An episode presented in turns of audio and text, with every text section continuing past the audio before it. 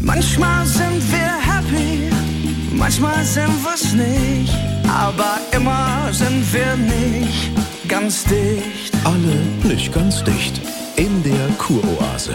Und äh, wie sind Sie heute da, Herr Sprenzel? Wird nicht besser. Wieso bist du denn eigentlich gar nicht beim Fernsehpreis? Ja, nisch. Zum ersten Mal seit 24 Jahren hat Jakob Maria Sprenzel, hm. ja. der Jakob, ja, Sprenzel. ja, hat keine Einladung zum Deutschen Fernsehpreis.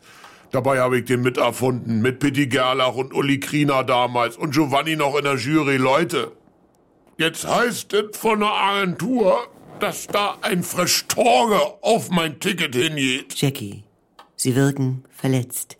Das kann nur ein Irrtum sein, aber da klag ich mich ein. Ich mein, von dir kommt ja auch gar nichts mehr. Und das ist wie bei Bofrost. Wenn du da nicht bestellst, dann kommt der Katalog nicht mehr. Nee, das hat damit nichts zu tun. Bärbel Schäfer, Heinz Hönig, Tanja Schumann, Hannelore Hoger, was weiß ich. Die machen auch nichts. Und die sind ja immer da. Ja. Als wenn man da als deutscher Promi unkündbar ist. Ja, das ist ja auch so.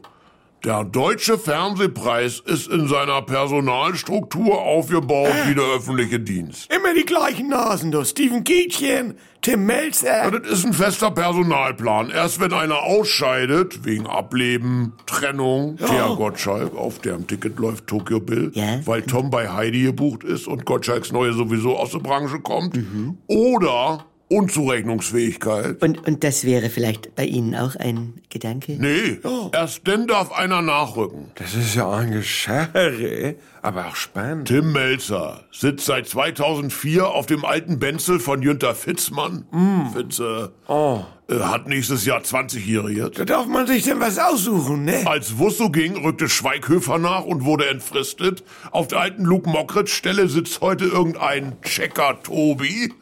Judith Rakers, auch schon seit 18 Jahren dabei, sitzt auf dem Platz von Carsten Speck. Ja, und es sind diese stabilen Verhältnisse, die uns in einer unsteten Branche Halt geben können. Und vielleicht vertiefen wir das ein anderes Mal. Olivia Jones hatten wir 2014 als Elternzeitvertretung für Nasan Eckes.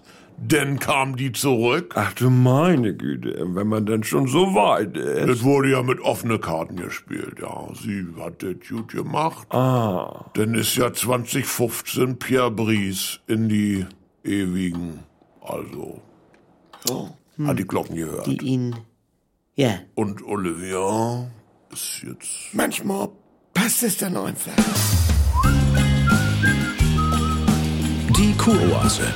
Täglich um 7.17 Uhr im NDR 2 Morgen mit Elke und Jens.